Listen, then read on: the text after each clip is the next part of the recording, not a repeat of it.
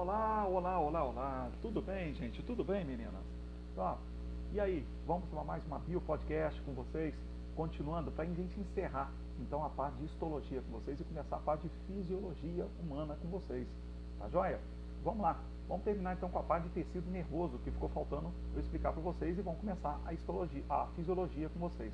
Tá bom? Nós vamos começar com o sistema digestório, tá? Que vai ser a próxima bio podcast com vocês. Então vamos lá. Bom, vocês pegando o mesmo material, que são os slides que eu mandei, com tecido muscular e em seguida vem tecido nervoso, tá?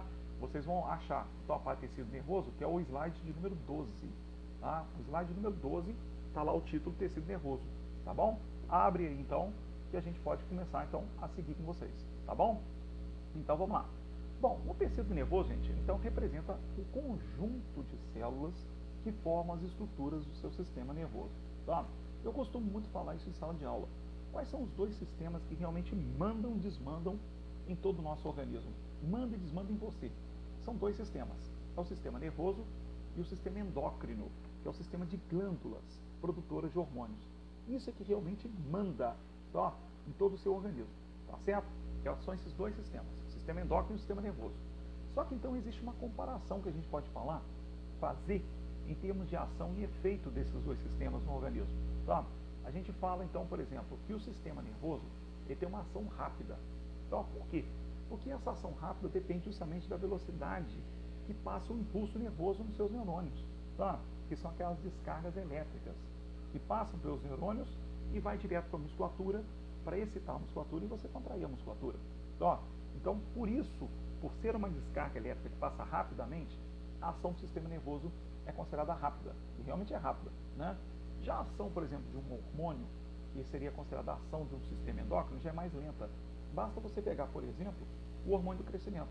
Você não cresceu de uma hora para outra para chegar na estatura que você está hoje. Então, você foi crescendo então, aos poucos, durante anos, até você chegar à sua estatura que está hoje. É um exemplo de ação lenta hormonal no organismo. Tá certo? Uma ação, então, do sistema endócrino, uma ação hormonal. É mais lenta. Do sistema nervoso é rápida. Agora, o efeito do sistema nervoso é de curta duração. Porque quando chega aquela ação, que é a propagação do impulso nervoso, chegou, causou efeito, acabou. Para ter um outro efeito, tem que chegar uma outro, um outro impulso nervoso para causar aquele mesmo efeito. Aí, para dar o efeito de novo, tem que chegar uma outra condução de impulso nervoso, uma outra ação, para dar aquele efeito de novo. Então, às vezes, quando um efeito fica parecendo que ele é de longa duração, na verdade são vários efeitos de curta duração, um seguido após o outro. Então, dá aquela sensação de um efeito de longa duração, tipo uma dor, que você às vezes ali ó, fica um tempão sentindo, às vezes até anos. São efeitos de curta duração, um seguido após o outro, que vai dando aquela sensação de um efeito único, que, que é duradouro, mas não é. É tudo efeito de curta duração. O sistema endócrino já tem um efeito mais duradouro, já não é de curta duração. Basta pegar de novo o hormônio do crescimento, tá? o GH. Você foi crescendo lentamente, olha aí, uma ação lenta. Mas depois que você chega à sua estatura máxima, permanece. É a ação duradoura, é um efeito duradouro, tá certo? Então é uma comparação que, por exemplo, eu ainda não vi é, isso é em questão nenhuma, por exemplo, em vestibulares do Enem, em provas do Enem. Tá? E muitos outros vestibulares que eu já vi não fizeram essa comparação ainda. Cuidado que isso pode trazer confusão realmente. Cuidado com essa comparação entre a ação e o efeito do sistema nervoso com o sistema endócrino. Tá joia? Bom, daí nós temos no slide seguinte, o slide 13, os tipos de células que nós encontramos no tecido nervoso. Que nós temos os neurônios, que são as principais células, tá? que são as únicas células que conduzem impulso nervoso. As demais células do tecido nervoso não conduzem impulso nervoso, em hipótese alguma, são as descargas elétricas, só neurônio que faz isso. As demais células do seu tecido nervoso são chamadas de células da glia ou da neuróglia. Por isso elas também podem ser chamadas gliócitos. Gliócitos ou células da glia ou da neuróglia. São as demais células que você tem além dos neurônios. Tá certo? Então as células da glia, você tem outras células, como por exemplo astrócitos, oligodendrócitos. É tudo são as outras células do, seu tecido nervoso. Tá certo? Que são diferentes dos seus neurônios. O neurônio é para a condução do impulso nervoso. Essas demais células servem para promover a nutrição do, do, dos seus neurônios, a sustentação dos seus neurônios, tá certo? não tem função de condução de impulso nervoso. Tá joia? Então ali, ó, tanto é que no último item de células da glia, eu estou falando de um tipo de célula que nós chamamos de oligotendrócitos, tá? que formam uma camada isolante que envolve uma parte, tá? uma parte principal, por exemplo, ali, ó, dos seus neurônios. Essa camada isolante é a chamada bainha de mielina, ou extrato mielínico. Tá? Como assim, Vasco? Como é que seria esse oligodendrócitos? Muito simples. Vamos para o slide seguinte, que é o slide número 14. No slide número 14, vocês têm aí a foto de um neurônio, tá certo? Que muitos de vocês conhecem, tá certo? Então vocês têm aí a divisão justamente dos seus neurônios. Essas ramificações no início do neurônio, aí onde está mais em vermelho, amarronzado aí, tá vendo só? Essas, todas essas ramificações são chamadas de dendritos. É aí que começa o impulso nervoso, a condução da descarga elétrica que passa pelos seus neurônios. Começa pelos, pelos dendritos e vai seguir por essa parte central, tá? onde você vê o núcleo do neurônio, tá vendo só a bolinha preta ali no meio. Essa parte central é o que a gente chama de corpo celular, é o corpo celular. Até uns tempos atrás, o corpo celular o pessoal chamava de pericário, tudo junto, pericário. Hoje em dia fala mais é corpo celular, tá joia? Tanto é que na sua região do seu sistema nervoso existe uma porção, uma parte do nervoso que a gente chama de substância cinzenta. O que é substância cinzenta? É um acúmulo de corpos celulares, ou seja, são vários neurônios naquela região onde você encontra mais acumulados os corpos celulares, que é essa parte maior aí do neurônio. Tá vendo só? É nessa parte do neurônio onde tá, é onde você vai encontrar o núcleo com material genético do neurônio, é onde se encontra as organelas citoplasmáticas do neurônio, é tudo ali no corpo celular. Seguindo adiante, você tem essa cauda que todo neurônio tem. Essa cauda que todo neurônio tem é o que a gente chama de axônio, tá certo? O axônio é um verdadeiro fio condutor de descargas elétricas, tá? E o axônio, justamente, ele é envolvido por uma sequência de células, tá? Essas células que você encontra aí, ó, tudo em azul, envolvendo o axônio do neurônio, essas células é o que a gente chama de células de Schwann, tá? Células de Schwann tá? Com SC, que a gente escreve S-C-H, tá certo? W-A-N-N. Células de Schwann. S-C-H, tá? W-A-N-N. Tá certo? Essas células de Schwann é que vão formar aquele envoltório, tá? Esse envoltório que envolve justamente o axônio, que é essa cauda aí, ó, dos neurônios, tá? Esse envoltório é uma camada isolante. É uma camada isolante, que a gente chama de bainha de mielina ou extrato mielínico. Extrato com S, não é extrato com, com, com X não. Porque extrato com X é extração, é retirada. Extrato com S é camada, tá certo? É uma camada. Então é uma camada isolante que a gente chama de bainha de mielina ou extrato mielínico, tá certo? Então presta atenção. Pelo seu axônio é que vai passar as descargas elétricas, tá certo? Só que a descarga elétrica, na verdade, ela passa é entre as células de Schwann. Tá? De uma célula de Schwann para outra célula de Schwann, vai ter um pequeno espaço. Tá? Um pequeno espacinho, que a gente chama de nódulo. Nódulo de Ranvier. Aí está escrito nódulo de Ranvier. É nódulo de Ranvier. Tá certo? Ou nó de Ranvier, que a gente fala. Tá? O que, que acontece? Nesses pequenos espaços entre as duas células de Schwann, tá certo? Tá vendo? Essas células tudo em azul. Entre elas tem um pequeno espaço, que aí tá, não está aparecendo totalmente o pequeno espaço. Entre elas tem esse, esse pequeno espaço chamado de nó de Ranvier, é onde vai acontecer a condução do impulso nervoso. Então o impulso nervoso, gente, preste atenção, não acontece onde tiver uma célula de Schwann. Que a célula de Schwann forma a bainha de mielina. E a bainha de mielina é uma camada isolante. Então, onde tiver uma célula de Schwann, não está acontecendo condução de impulso nervoso. Não tem. É só nos espaços entre as células de Schwann, ao longo do axônio, é que vai ter a condução da descarga elétrica. Porque nos espaços entre as células de Schwann não tem bainha de mielina. Então não tem capa isolante. É ali que passa a descarga elétrica. Então o que, que vai acontecer? A condução do impulso nervoso só, então, só acontece nos nós de Ranvier e não ali onde tem a célula Schwann. Então você fala que a condução do impulso nervoso ela é saltatória. Tá certo? Ela conduz, ali ó, a condução do impulso nervoso acontece no primeiro intervalo entre duas células, as duas primeiras células Schwann, salta a condução. Vai acontecer no segundo intervalo ali, ó, entre as outras duas células Schwann, salta. Vai acontecer no outro intervalo entre as duas outras células Schwann. E assim vai. Você fala que a condução lá é saltatória. Por isso enquanto um neurônio tiver bainha de mielina, a condução do impulso nervoso, sendo saltatória, é muito mais rápida, é mais eficiente, tá certo? Então existem doenças, gente, que desgastam completamente o extrato mielínico dos neurônios, tá? Desgastam completamente a bainha de mielina. Aí o que acontece? Aí a condução do impulso nervoso fica mais lenta, fica menos eficiente, tá certo? Porque aí, sem bainha de mielina, a condução do impulso nervoso acontece ao longo de todo o axônio. Aí vai ter que passar todo o axônio e não mais somente nos nódulos de Ranvier, se não tiver bainha de mielina. Então, ó, aí a condução fica muito mais lenta. Enquanto tiver a bainha de mielina, a condução acontece só nos nódulos de Ranvier, é saltatória, é muito mais rápida. Tá joia? Assim acontece essa condução dessa descarga elétrica, que é o impulso nervoso, e esse impulso nervoso chega até a sua musculatura, chega até a sua glândula, por exemplo, excitando uma glândula para liberar uma secreção, tipo uma saliva, o suor, um hormônio, ou chega até a musculatura para excitar a musculatura e você contrair a musculatura. Para isso serve essa descarga elétrica que passa nos neurônios, que é chamado de impulso nervoso. Tá joia? Só que aí está o detalhe. Vamos para o slide de número 15.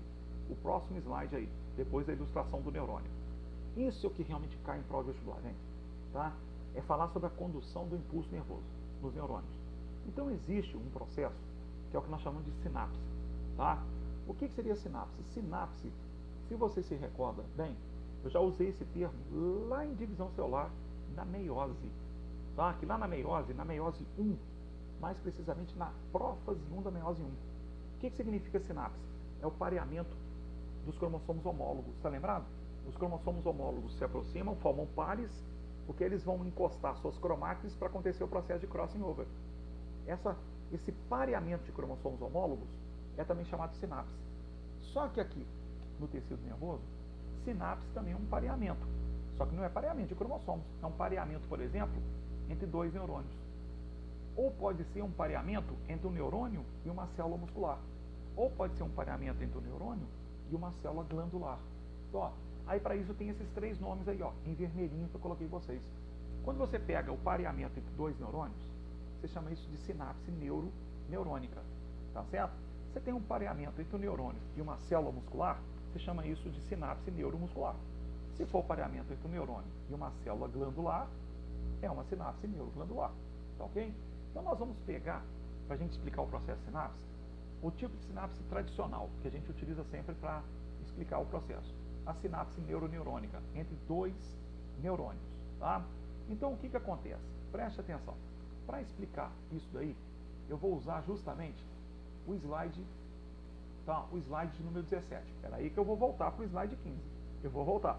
É só para você entender. Vai lá, pro, vai dois slides adiante. O slide número 17. Vocês vão ver essa gravura em preto e branco aí, ó, de dois neurônios. Tá certo? Isso seria uma sinapse.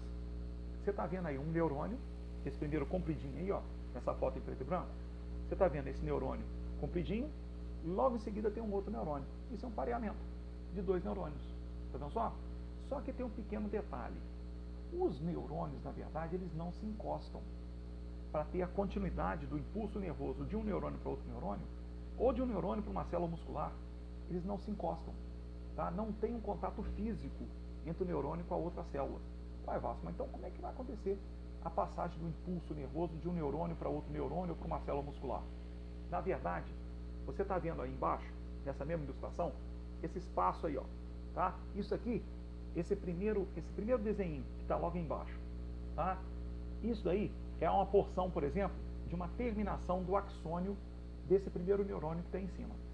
A outra parte, que está logo na frente, a outra estrutura, é um pedaço, por exemplo, de um dendrito. Tá? De um dendrito, aquela parte inicial ali, ó, aquelas ramificações iniciais do neurônio. Então, essa parte de baixo aí, a segunda parte, maiorzinha, isso é um dendrito. É um dendrito de neurônio. É porque isso está aumentado. Só pegou uma terminação de um axônio do primeiro neurônio e um início de um dendrito do neurônio seguinte. Tá certo? Você está vendo que existe um espaço. Então, isso está acontecendo entre as terminações do axônio do primeiro neurônio com os dendritos do neurônio seguinte. Existe um espaço, porque os neurônios não se encostam. Esse espaço é o que a gente chama de fenda sináptica. Tá certo? Aí você pensa, porra, se então, se não se encostam, como é que acontece a passagem da descarga elétrica de um neurônio para outro neurônio? É porque nesse espaço entre os dois neurônios vão ser liberadas vesículas. Vesículas, justamente que contêm compostos químicos que nós damos o nome de neurotransmissores ou mediadores químicos. Tá? Quando esses compostos são liberados, eles são liberados nesse espaço, na chamada fenda sináptica. Esses compostos vão ser captados por receptores presentes nos dendritos do neurônio seguinte. Ou também pode ser receptores presentes na membrana da célula muscular. Tá certo que o neurônio está fazendo também uma sinapse. Ou de uma célula glandular, que o neurônio pode estar fazendo uma sinapse. Aqui eu estou pegando dois neurônios. Então, nos dendritos do neurônio tá, seguinte, que vai captar esses neurotransmissores, esses compostos químicos que são liberados pelo primeiro neurônio, existem receptores nos dendritos que captam os neurotransmissores. O que, que o neurotransmissor faz? Ele estimula tá certo? a continuidade do impulso elétrico nesse neurônio seguinte, onde o neurotransmissor foi captado. Aí sim, pronto, o neurotransmissor foi captado pelo neurônio seguinte, isso gera um outro impulso nervoso e continua o impulso nervoso por esse outro neurônio. E isso vai, por exemplo, até uma célula muscular, direto, ou uma célula glandular. Tá certo? Então esses neurotransmissores tá, têm funções no nosso organismo, tá, que às vezes têm funções sempre benéficas, claro, mas dependendo da quantidade que você libera. Por exemplo, aí na fenda sináptica, nesse espaço onde está liberando neurotransmissores, tem neurotransmissores que vocês liberam que te causam uma sensação de tranquilidade, uma sensação de bem-estar, vamos dizer. Quais seriam esses neurotransmissores, Vasco? Muito simples. Vamos voltar para o slide aqui de cima, o slide 16. Ó, no slide 16, eu estou explicando justamente isso que eu acabei de falar ali naquela ilustração. Falando justamente, então, ali, ó, tá? que na porção terminal do axônio de um neurônio são encontradas vesículas contendo neurotransmissores. Esses neurotransmissores são liberados na fenda sináptica, tá certo? E depois, ali, esses neurotransmissores são captados por receptores presentes nos dendritos do neurônio seguinte, tá certo? Então eu coloquei alguns exemplos desses neurotransmissores, tá? que são liberados na fenda sináptica. Tipo serotonina é um que eu estou acabando de falar com vocês. Serotonina é o tipo de neurotransmissor que provoca a sensação de bem-estar tá certo? A sensação de tranquilidade. Se você está ouvindo esse, esse vídeo podcast aqui agora, mas você está tranquila, tá? Você está em paz. Então, você está tá assim, ó, o famoso você está de boa. Serotonina está te causando isso, tá certo? Está te causando esse processo, tá certo? De bem-estar, então de tranquilidade, tá bom? Então ali, ó, voltando aqui, hum, que eu tive que tossir, desculpa, eu dei uma engasgada aqui agora, por isso eu tive que parar a gravação. Então, no caso, dopamina. Dopamina já é um tipo de neurotransmissor que te causa também uma sensação de bem-estar, mas é uma sensação de bem-estar com euforia. Te causa mais, assim, por exemplo, animação demais. Tá? Dopamina, então, seria mais um neurotransmissor excitatório. Tá certo? Serotonina é um neurotransmissor mais calmo, tá? que te provoca mais sensação de paz, tranquilidade. Tá certo? Dopamina, esse, por exemplo, é o tipo de neurotransmissor que muitas drogas fazem a pessoa liberar tipo cocaína. Por que cocaína é tão excitante? A pessoa que usa cocaína fica muito doida. Porque libera sobrecargas de dopamina. Tá certo? Então a pessoa fica naquela euforia total, justamente por causa dessas drogas que causam esse, esse estado de euforia por causa de dopamina, que a pessoa está liberando em altas dosagens. Tá? No caso da acetilcolina, esse é o tipo de neurotransmissor que promove, por exemplo, que estimula a contração da sua musculatura, por exemplo, estriada esquelética. Tá certo? No seu coração, a acetilcolina inibe, inibe mais. Mas no caso da musculatura estriada esquelética, a acetilcolina estimula a contração muscular. Tá bom? Mas a acetilcolina não atua somente nisso, para você ter uma ideia. A acetilcolina é o tipo de neurotransmissor que não atua somente promovendo a contração muscular. Atua também na sua parte cerebral, na sua parte do sistema nervoso. Tá certo? De que maneira? A acetilcolina abre mais seu raciocínio Tá certo? Acetilcolina, quando você tem um sonho, quem está promovendo essa atividade cerebral tá, que te leva a sonhar alguma coisa? Acetilcolina. Acetilcolina é um neurotransmissor, por exemplo, da aprendizagem. Se você está aqui prestando atenção nesse vídeo podcast, está conseguindo assimilar as informações que eu estou passando, acetilcolina está fazendo isso em você. Tá certo? Então, no caso, por exemplo, em termos da musculatura, que é o que o pessoal pergunta mais em prova, como é que funciona o Botox? O Botox, já foi questão de prova, funciona dessa maneira. É porque o Botox ele promove uma, a toxina botulínica, tá? É, que é provocado também pela bactéria, o Clostridium botulino. Então, o Clostridium botulino. É, acetilcolina, tá? A, no, no, caso, a toxina botulínica, melhor dizendo, desculpe, a toxina botulínica, como é que ela atua, que é o Botox? Ela bloqueia a liberação de acetilcolina pelos neurônios. Por quê? Não liberando acetilcolina, você não vai ter contração muscular. Isso que faz a toxina botulínica. A toxina botulínica ela promove paralisia muscular. Isso que é o perigoso, justamente do botulismo. Tá certo? No botulismo a pessoa tem paralisia muscular, inclusive na parte respiratória. Por isso que é tão perigoso e pode matar a pessoa. Tá certo? Então quando a pessoa aplica Botox, é para bloquear a liberação de acetilcolina e a acetilcolina que for liberada, ainda conseguir ser liberada, ela não, também não vai ser captada que os receptores de acetilcolina também ficam bloqueados.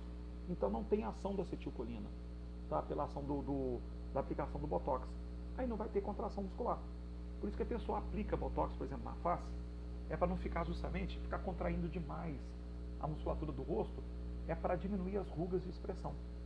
Então, aplicando a, o Botox, bloqueia a acetilcolina, não é liberada acetilcolina ou não é captada acetilcolina, nas células musculares, não tem contração muscular, você para de ficar contraindo demais. Então, justamente a musculatura da face. Aí você diminui as ruas de expressão. Tá certo? Tem outras aplicações também do Botox, mas a principal realmente está relacionado com o bloqueio da acetilcolina. Tá joia? Esses são alguns exemplos que a gente dá, então, justamente de neurotransmissores. Tá bom? Então, a gente pode ir justamente para um outro exemplo, lá no slide 18 Vai para o slide número 18. Passa a ilustração que eu já expliquei para vocês. Vai para o slide 18. Tá? Eu coloquei aí justamente tá, essa enzima que a gente pode chamar de colinesterase ou também pode ser chamada de acetilcolinesterase. O que, que essa enzima faz? Bom, como eu expliquei para vocês, quando o neurotransmissor é liberado por um neurônio, na célula seguinte existem receptores para esse, esses neurotransmissores. Tá? Então, por exemplo, na célula muscular tem receptor justamente para o neurotransmissor acetilcolina, para estimular a contração muscular. Entendeu? Só que tem um detalhe, quando a acetilcolina é liberada e é captada no neurotransmissor, estimula. Estimula a continuidade do impulso elétrico que estimula a contração muscular. Mas ali no receptor, na membrana plasmática da célula muscular, o receptor de acetilcolina, tá? quando a acetilcolina é captada, nesse receptor também atuam enzimas enzimas que degradam o neurotransmissor captado. Por que tem que degradar o neurotransmissor vasco?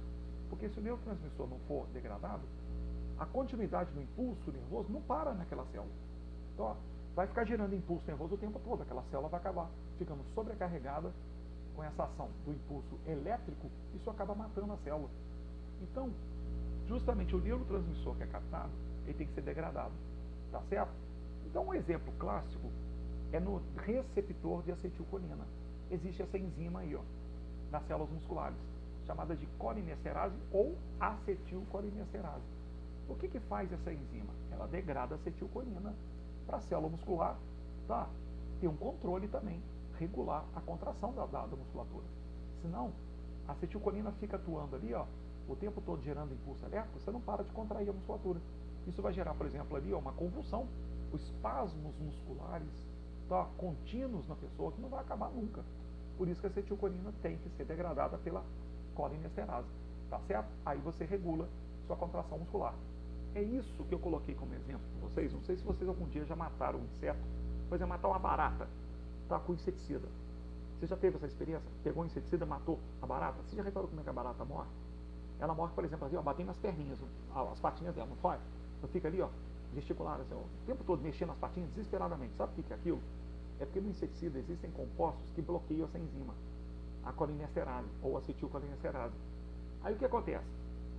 Bloqueando a colinesterase, tá? inibindo a colinesterase, o acetilcolina, esse neurotransmissor, jamais será degradado na membrana da célula da musculatura do inseto. E aí, Valso, o que, que vai acontecer? Ué, se a acetilcolina não for degradada, porque a colinesterase foi bloqueada por compostos que estão presentes no inseticida, a acetilcolina não sendo degradada, fica gerando impulso nervoso nas células da musculatura do inseto o tempo todo. É aquele gesto que você vê, as patinhas da barata que não param, ela fica esperneando o tempo todo. O que é aquilo? Acetilcolina que não foi degradada. Está gerando impulso elétrico na musculatura sem parar. nas patinhas da barata. Ela vai, vai, vai, vai contraindo, vai contraindo a musculatura na patinha, até que isso provoca uma pane no sistema nervoso do inseto. O que, que, que acontece com o animal? O animal acaba morrendo porque ocorre o que eu escrevi ali para vocês, uma exaustão do sistema nervoso do animal. Aí acaba que o animal é levado à morte. Ô Vasco, então peraí, está começando a me dar pena da barata. Aí é com você, né? Você vai ter pena da barata, tá certo? Porque realmente o animal pode ser que esteja morrendo, sofrendo. Não vou negar, existe essa possibilidade, tá certo? Não podemos negar essa possibilidade, sim, do animalzinho ali, do bichinho, está morrendo, sofrendo, tá? Com espasmo muscular que não está conseguindo justamente parar. É como se fosse uma pessoa em convulsão que não parasse mais a convulsão da pessoa. Entendeu? É a mesma coisa que acontece ali com o inseto quando você mata com um inseticida. Tá joia? Está ali a explicação como é que atuam inseticidas bloqueando justamente a colinesterase e gerando um impulso na célula muscular do inseto que não para mais. Tá bom? Nós vamos então agora justamente para o slide de número 19. Então, na verdade, esse slide de número 19, isso eu até já expliquei para vocês lá em sais minerais. Lá no início, quando eu falei de sódio e potássio, eu expliquei isso aqui para vocês. Eu vou usar para explicar o slide de número 19 para falar sobre o axônio quando ele está em repouso e o axônio quando está transmitido o impulso. Então, eu vou usar para explicar o slide 19, eu vou usar a ilustração que está no slide seguinte. Tudo o que eu vou explicar agora no slide tá, de número 20 está explicado, está escrito no slide de número 19. Entenderam? Eu vou usar a ilustração do slide número 20 para explicar tudo que está escrito no slide número 19. Então preste atenção. Você tem aí, ó, em azul, um neurônio. Tá certo? Você está vendo essa cauda que o neurônio tem, que é o axônio. Então, o que, que a gente observa tá, justamente no axônio, na membrana plasmática do axônio, dessa cauda que todo neurônio tem? Nota-se uma diferença de polaridade, tá? de polos elétricos, tá? de cargas elétricas na face externa da membrana e na face interna da membrana do axônio. Como assim? Bom, vamos lá.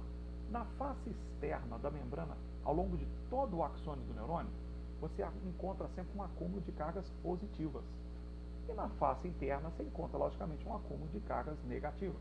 Tá certo? Por que isso? Porque do lado de fora do neurônio, você sempre vai encontrar maior acúmulo de íons sódio. Olha ali embaixo, na segunda ali, ó, no segundo neurônio. Olha o sódio, olha a carga do sódio. É positiva.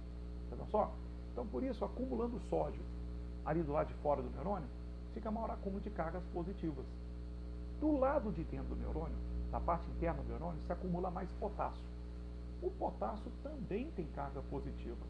Aí você poderia me perguntar, Vasco, do lado de fora se acumula o sódio e tem carga positiva? Então entendi. Fica mais positivo do lado de fora do axônio, do neurônio. Mas peraí, se você está falando que do lado de dentro tem maior acúmulo de potássio e o potássio também é positivo, por que, que dentro do neurônio também não fica positivo? É muito simples. É porque você não tem somente potássio dentro dos seus neurônios. Você tem muito mais do que o potássio. Você tem outros íons e outros radicais químicos, tudo com carga negativa, e que estão em maior concentração do que o potássio. Mas o potássio está lá dentro, em maior concentração, mas só que existem outros compostos com carga negativa que está em maior taxa do que, o, do que o potássio. Então, esses compostos prevalecendo com carga negativa, no interior do neurônio fica mais negativo. E do lado de fora, como prevalece é o sódio, fica mais positivo. Quando você vê a membrana do axônio de um neurônio dessa maneira, positivo do lado de fora, negativo do lado de dentro, você diz que a membrana do axônio do neurônio ela está polarizada. Tá ok? Se a membrana estiver polarizada, positivo lá de fora, negativo lá de dentro, não tem condução de impulso nervoso ali naquele axônio. Por que, faço? Porque a condução do impulso nervoso é uma condução de descarga elétrica. E a descarga elétrica, elétrica, gente, elétron tem carga o quê? Positiva ou negativa? Negativa. Então, essa condução de descarga elétrica, já que é uma descarga negativa, dentro do neurônio não pode ficar negativo. Tá certo? Tem que ficar positivo. Porque negativo não atrai negativo. Então o que, que acontece? Nós temos que inverter essa polaridade da membrana do axônio. Tem que ficar positivo do lado de dentro e negativo do lado de fora. O que, que acontece, então, para nós invertermos essa polaridade? Enquanto tiver a membrana assim polarizada, existe o que a gente chama de um potencial de repouso. O potencial de repouso, que a membrana está polarizada, não está conduzindo o impulso elétrico. Então, o que, que tem que acontecer? Nós temos que inverter essa polaridade da membrana do axônio. Como é que acontece isso? Muito simples. Tá?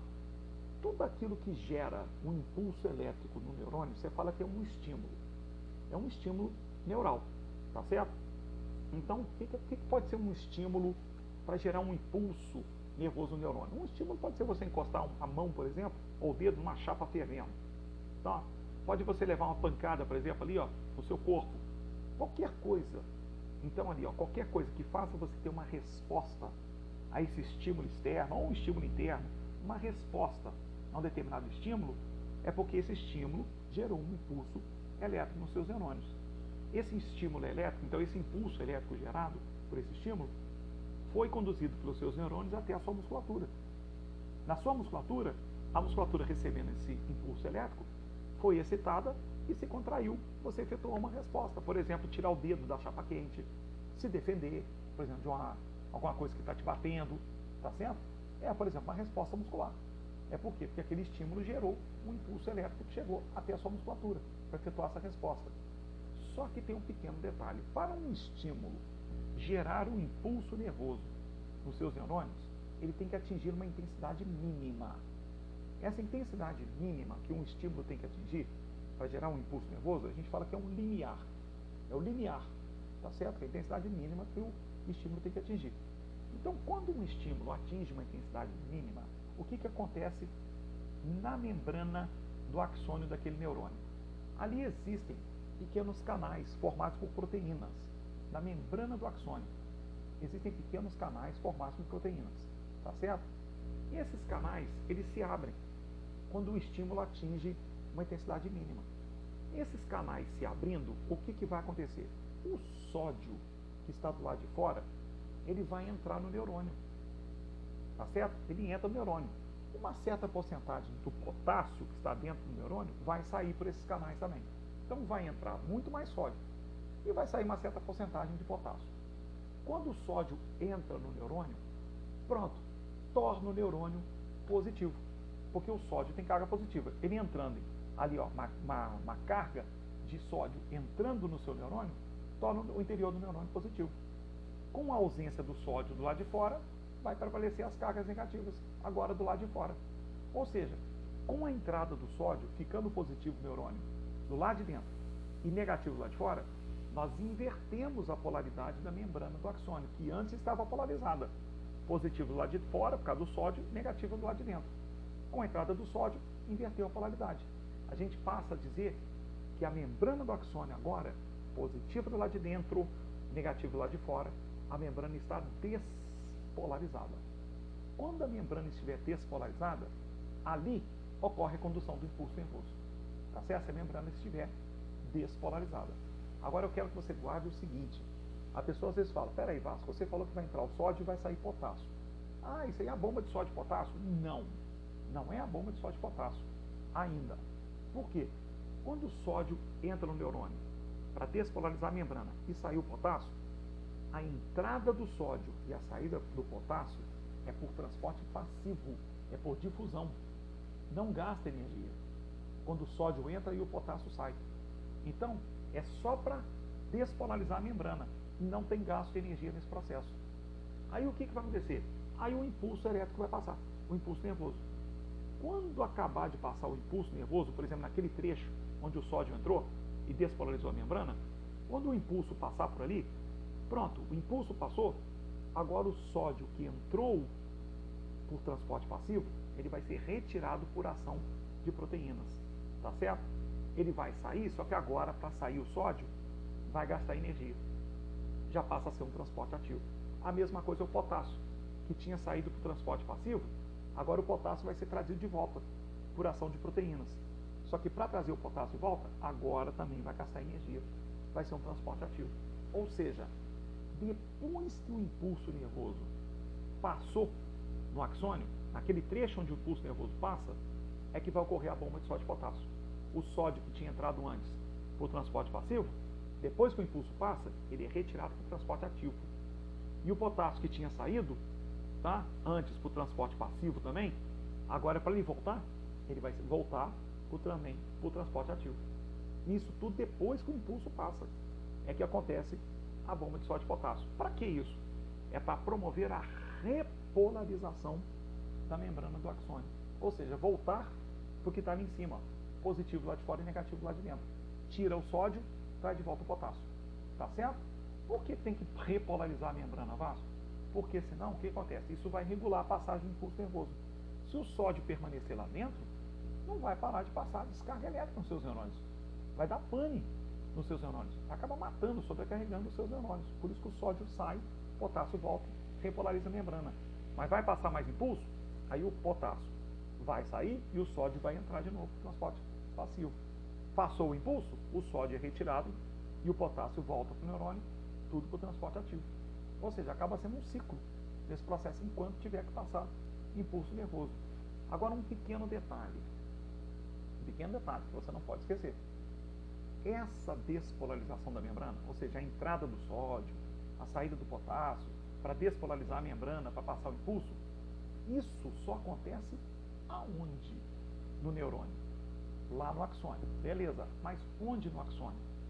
Naqueles espaços entre as células que formam a bainha de Merina. Lembra no iníciozinho que eu falei para vocês? Os chamados nódulos de Ranvier. Tá certo? Nos espaços entre aquelas duas células, que a gente chama de células de Schwann, que formam a bainha de Merina, é naqueles intervalos é que acontece esse processo. Onde tiver uma célula de Schwann, onde tiver uma célula de Schwann, que forma a bainha de Merina, não acontece esse processo, não entra sódio não sai potássio. Tá certo? Por quê? Onde tiver a célula T1, está formando a bainha de merina, que é uma capa isolante. Se é uma capa isolante, não tem condução do impulso nervoso, onde tiver a célula T1 formando a bainha de merina. É só nos espaços entre as duas células T1, que formam a bainha de merina, que é o nó de Ranvier, é que está acontecendo esse processo que está aí, ó, em amarelinho aí, ó. Tá vendo só? No, em verdinho, né? em verdinho claro, que está aí nesse axônio. Está entrando sódio, saindo potássio, está despolarizando a membrana só nos nó de Ranvier que acontece esse processo.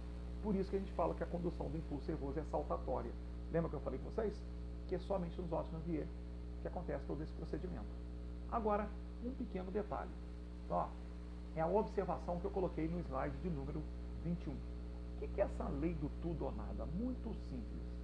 Um estímulo que eu falei com vocês, para gerar um impulso nervoso no neurônio, ele tem que atingir uma intensidade considerada mínima, que é o chamado linear. Tudo bem que eu falei com vocês? Então, se o estímulo não atingir o linear, não vai ter condução de impulso nervoso. Não gera impulso nervoso, impulso elétrico no neurônio.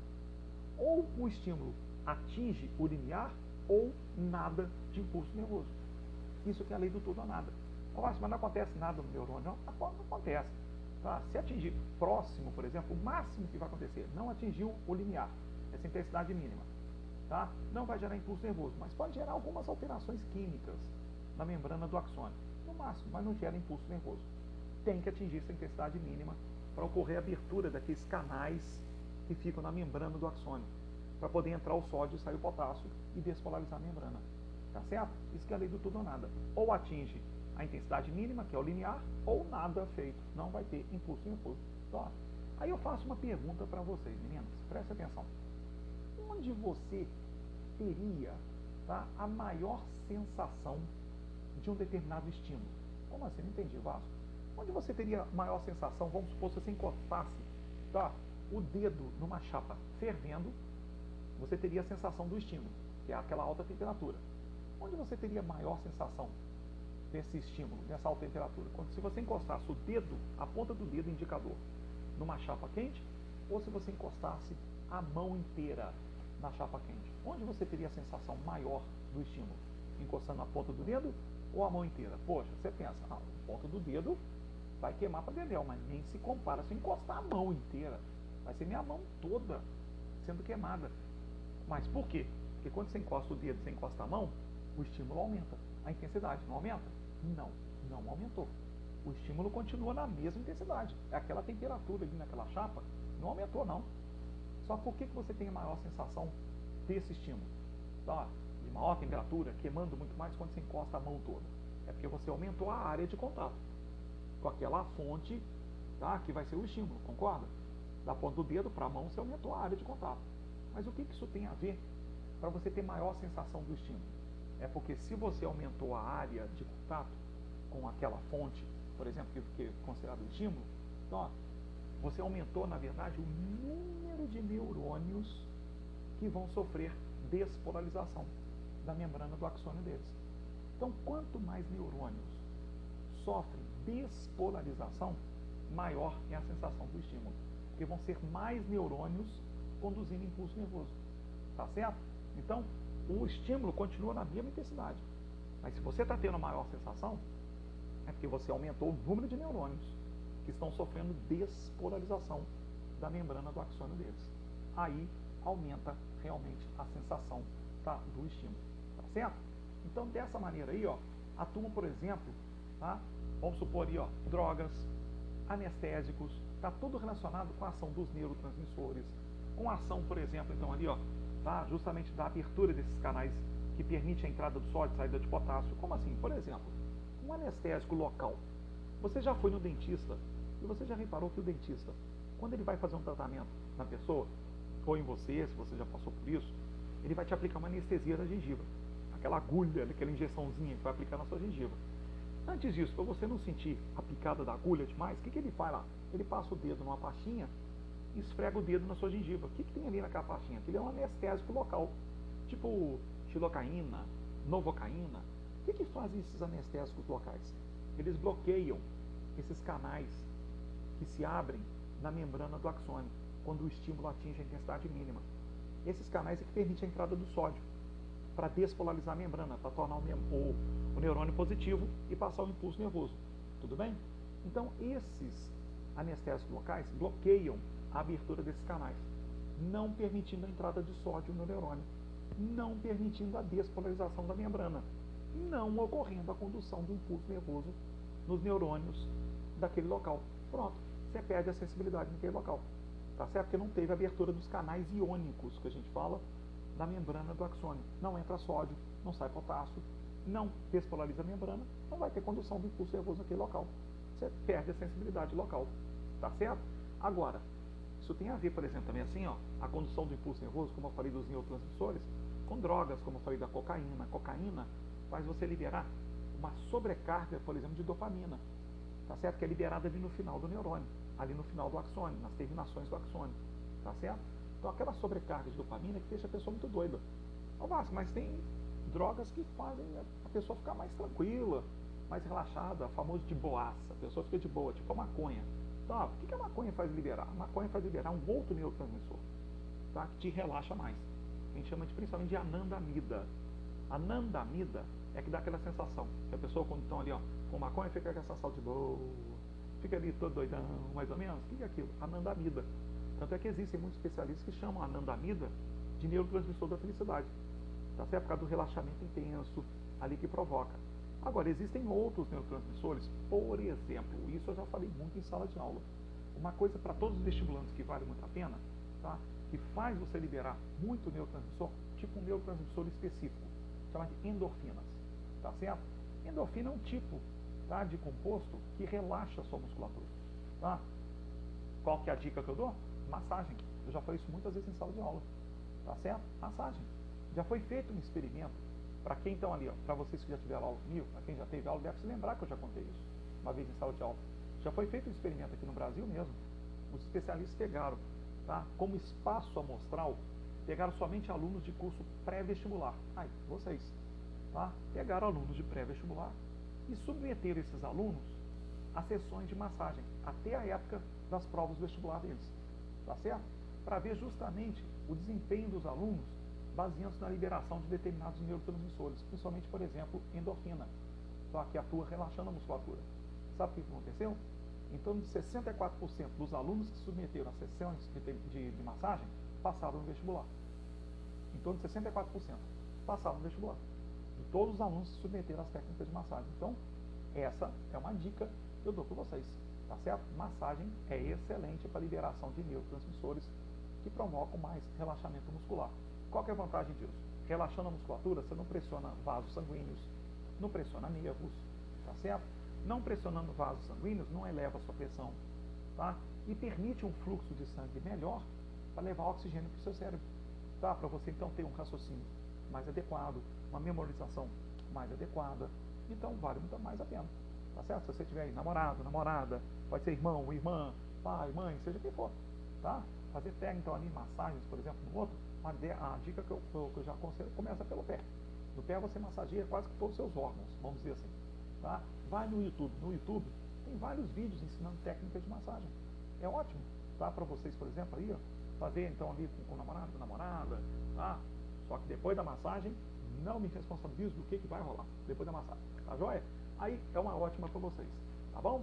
Aqui nós estamos terminando a parte de histologia todinha com vocês. Bom, ao longo de todo o semestre passado e até hoje, nós já vimos toda a parte de bioquímica celular, a gente sais minerais, água, carboidratos, proteínas, aminoácidos, vitaminas, DNA, RNA, tá certo? Eu mandei tudo em podcast para vocês, fora aquela parte que a gente viu na sala de aula, quando ainda tinha as aulas presenciais, bons tempos, né?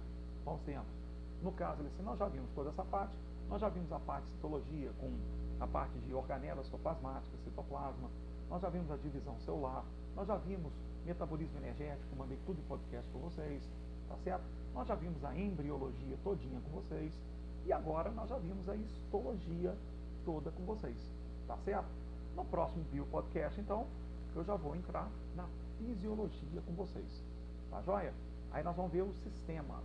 Nós vamos começar, a próximo Bio Podcast, nós vamos começar com o sistema digestório, ok? Eu pretendo depois mandar um Bio Podcast para vocês com exercícios tá? Fazendo uma revisão disso tudo através de exercícios com vocês também. Eu vou mandar separadamente um vídeo podcast sobre isso, ah, assim específico para vocês. Fica um vídeo podcast especial, que não é de matéria, mas de exercício para vocês, tá bom? Isso eu vou fazer já daqui a uns próximos dias, já estou selecionando aqueles exercícios para fazer vídeo podcast, tá? Dessa forma da gente recordar tá? a matéria com vocês, tá ok? Então tá jóia, gente. Um grande abraço para todos vocês, meninas, tá? Estudem direitinho, Qualquer dúvida, me procurem que eu estou aí para ajudar todos vocês. Tá joia? Um grande abraço, tá? Bons estudos para vocês. Então, olha assim, tá joia? E até o próximo Bio Podcast.